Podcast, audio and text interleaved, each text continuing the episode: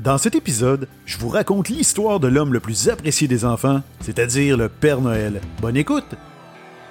Mon nom est Jean-François Guitard et je suis auteur du livre Comment réussir sa pub, blogueur, conférencier et responsable d'un département de communication. Puis comme il me restait un peu de temps libre, bien j'ai décidé de me lancer dans l'aventure du podcast. Mon objectif, vous transmettre de nouvelles connaissances, vous faire réfléchir et surtout vous divertir en partageant avec vous des concepts marketing, des anecdotes personnelles et des histoires inspirantes.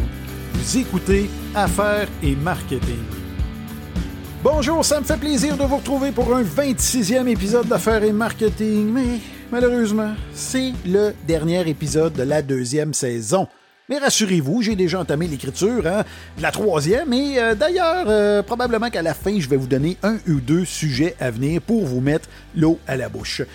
Aujourd'hui, hein, je vous avais promis que j'aurais une invitée et j'ai tenu parole, mais avant de vous la présenter, ben oui, je vais prendre quelques secondes pour lire le commentaire d'un auditeur, cette fois-ci un certain Marc-André Roy, qui m'a écrit sur Facebook pour me dire Un excellent podcast, ma découverte cette année, j'aurais jamais cru qu'une pub ciblée m'aurait fait découvrir de quoi d'aussi bien réalisé, documenté et animé. Un gros bravo.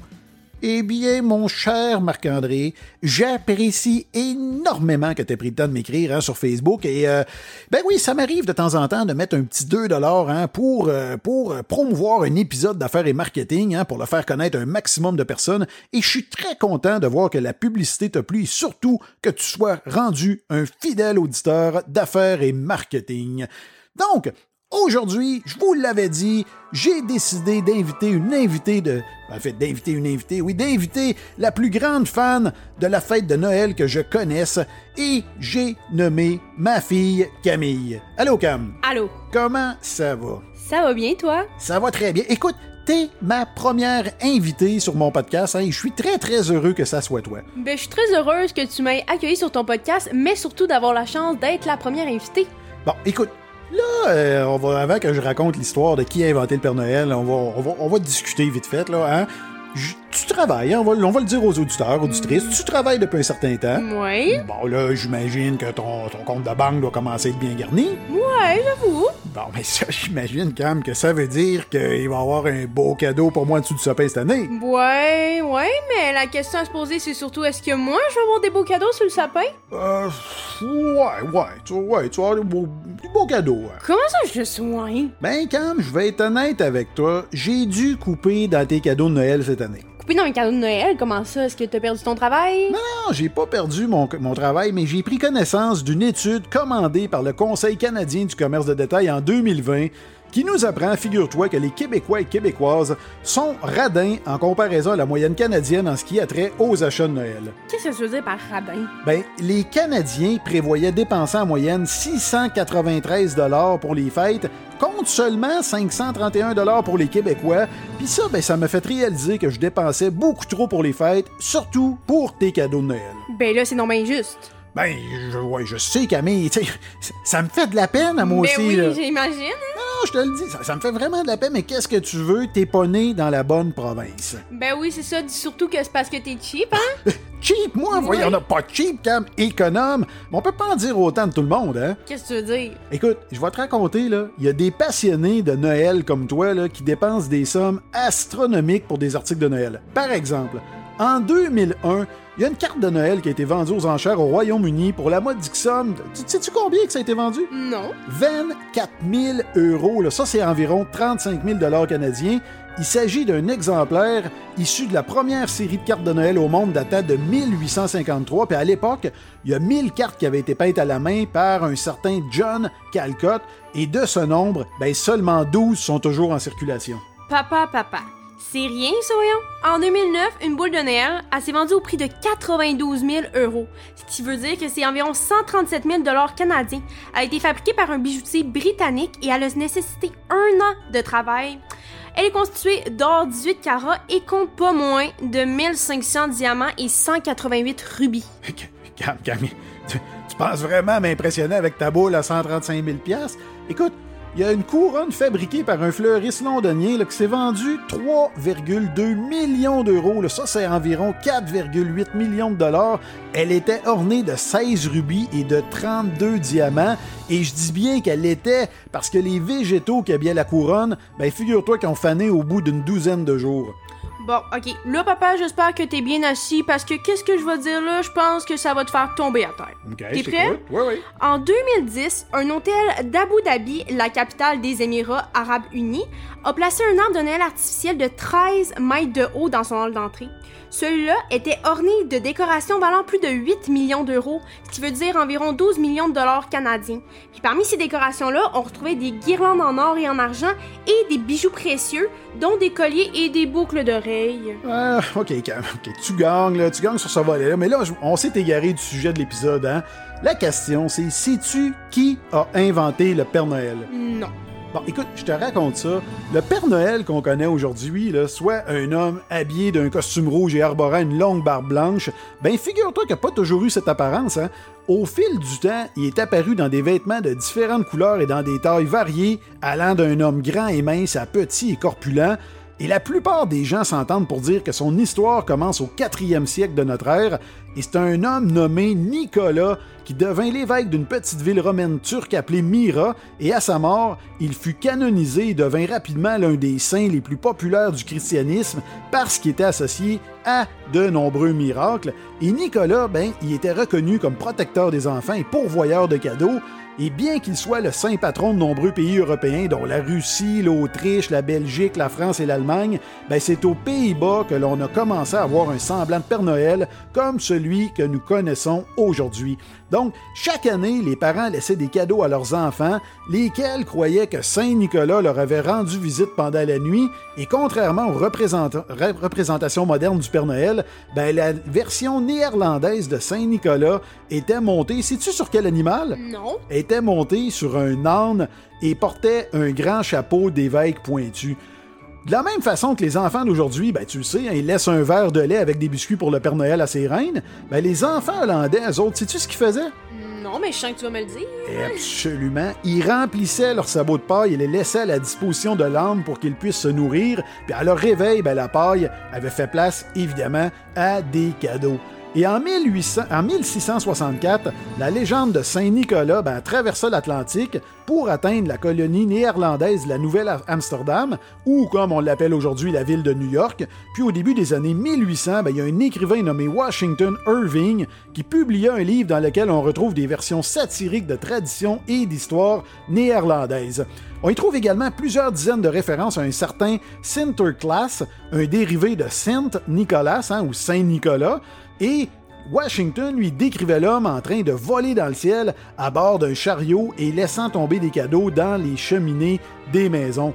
Et les, colons anglais adoptèrent rapidement l'histoire de Washington et les célébrations hollandaises de la Saint-Nicolas et commencèrent progressivement à les combiner avec leur propre tradition de célébration de Noël et de la Nouvelle Année, et en 1822, ben, il y a un dénommé Clement Clark Moore qui écrivit une histoire de Noël à ses enfants après avoir été inspiré par les contes de son ami Washington. Mais lui, il a apporté certaines modifications à l'histoire originale, notamment en remplaçant les sabots que les enfants laissaient près de la cheminée par, ben oui, des bas, mais surtout il remplaça le chariot par un traîneau tiré par huit reines. Papa, je t'arrête tout de suite, là. Je pense que tu t'es trompé. Tu voulais dire neuf reines. Non, non, non, pas, pas... En fait, là, Rodolphe, le reine au nez rouge, ben il est arrivé plus tard, mais je te raconte ça dans quelques minutes.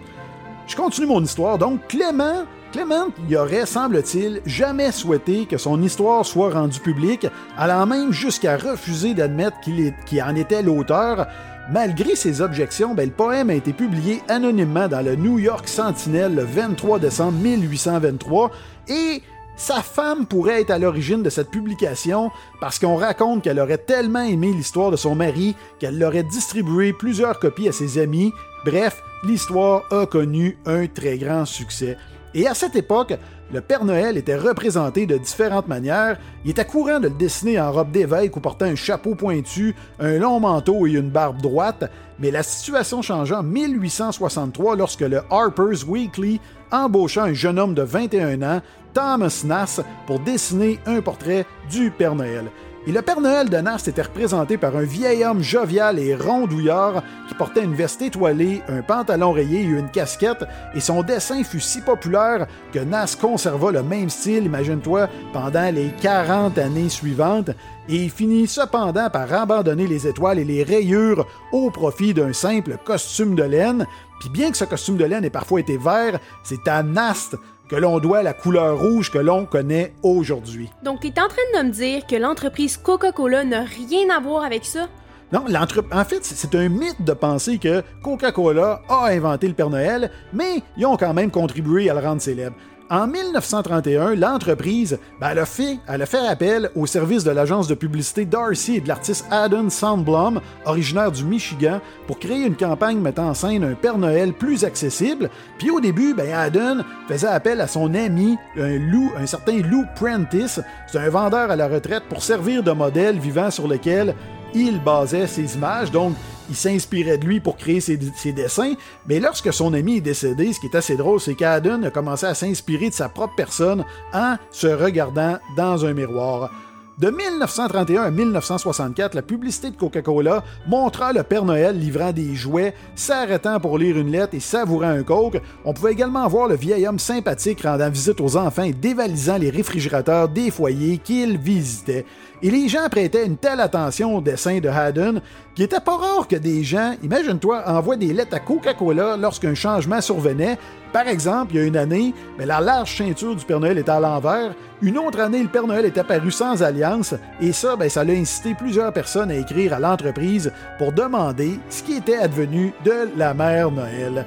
Haddon, ben, il a créé sa dernière version du Père Noël en 1964, puis depuis ce temps, la représentation du célèbre homme à la barbe blanche a très peu changé. Ok, mais Rudolph dans tout ça.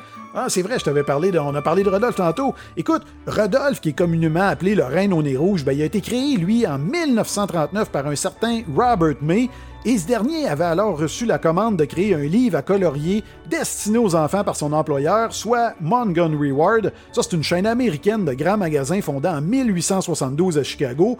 Et l'idée d'un reine au nez rouge, ben ça a pas reçu l'appui de ses patrons dans un premier temps. Sais-tu pourquoi? Ben, c'est parce que ses patrons, eux autres, un reine au nez rouge, quelqu'un au nez rouge, ben, ils associaient ça, à quelqu'un de ivre.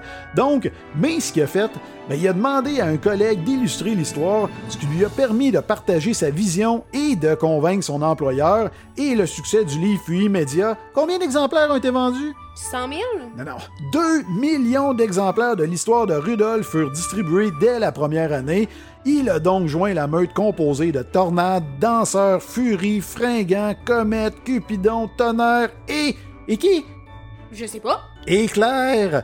Donc, j'espère que tu as répondu à la question que tu comprends maintenant qui a inventé le Père Noël? Grâce à toi, papa, je sais maintenant qui a inventé le Père Noël et je vais pouvoir le dire à tout le monde. Bon, ben écoute, excellent. Et j'espère à vous, chères auditrices et chers auditeurs, que vous avez grandement apprécié cet épisode. Et euh, ben, je vous invite à nous envoyer un commentaire si c'est le cas. Hein. Si vous êtes sur Apple Podcast actuellement, vous pouvez descendre jusqu'en bas. Vous avez une section évaluation à vie. Vous pouvez nous laisser une bonne évaluation. Camille, ça c'est quoi ça? C'est un... un petit 5 étoiles? Un petit 5 étoiles, ça se prend toujours très bien. Et profitez-en pour nous laisser un commentaire. Dites-moi si vous avez apprécié un épisode conjoint avec ma fille. Si c'est le cas, on pourra peut-être penser à faire un prochain épisode et je pourrai la réinviter avec grand plaisir. Donc, faites-nous part de vos commentaires. Sinon, vous pouvez aller évidemment sur mon site web, le jfguitar.com. Là-dessus, vous avez une section Me joindre. Vous pouvez m'écrire directement. Ça me fait toujours extrêmement plaisir de vous lire. Vous pouvez également profiter de l'occasion ben, pour euh, visiter mon blog, hein, consulter mon blog. Vous pouvez également consulter, en apprendre davantage sur mon livre un excellent livre, Camille, et également sur mes conférences pour entreprises et organisations. Je vous l'avais dit aussi d'entrée de jeu, hein, la troisième saison, je suis euh, avancé dans l'écriture, donc je vous donne deux scoops. Les deux, probablement deux des premiers épisodes, il y en a un, ça va être l'histoire du président de la célèbre entreprise Heineken, hein, la célèbre bière, qui s'est fait kidnapper il y a plusieurs années. Je vais vous raconter ça. Et je vais également vous raconter l'histoire fort intéressante du fondateur de Walmart. Donc, c'est deux sujets à venir. Et si vous ne voulez pas manquer ça, ben, je vous invite à vous abonner, soit avec Apple Podcasts. Vous pouvez le faire également sur Google Podcasts ou encore sur Spotify. Il y a des boutons là-dessus, vous abonner, suivre. Sur Apple, c'est une petite croix en haut. Vous cliquez dessus, vous allez me suivre et vous allez être avisé dès qu'un prochain épisode sera en ligne. Sur ce, je vous souhaite à toutes et à tous, hein, Camille, on leur souhaite quoi? Joyeux Noël! Un joyeux Noël, des joyeuses fêtes. Je vous remercie de me suivre et bien évidemment, je vous dis à très bientôt.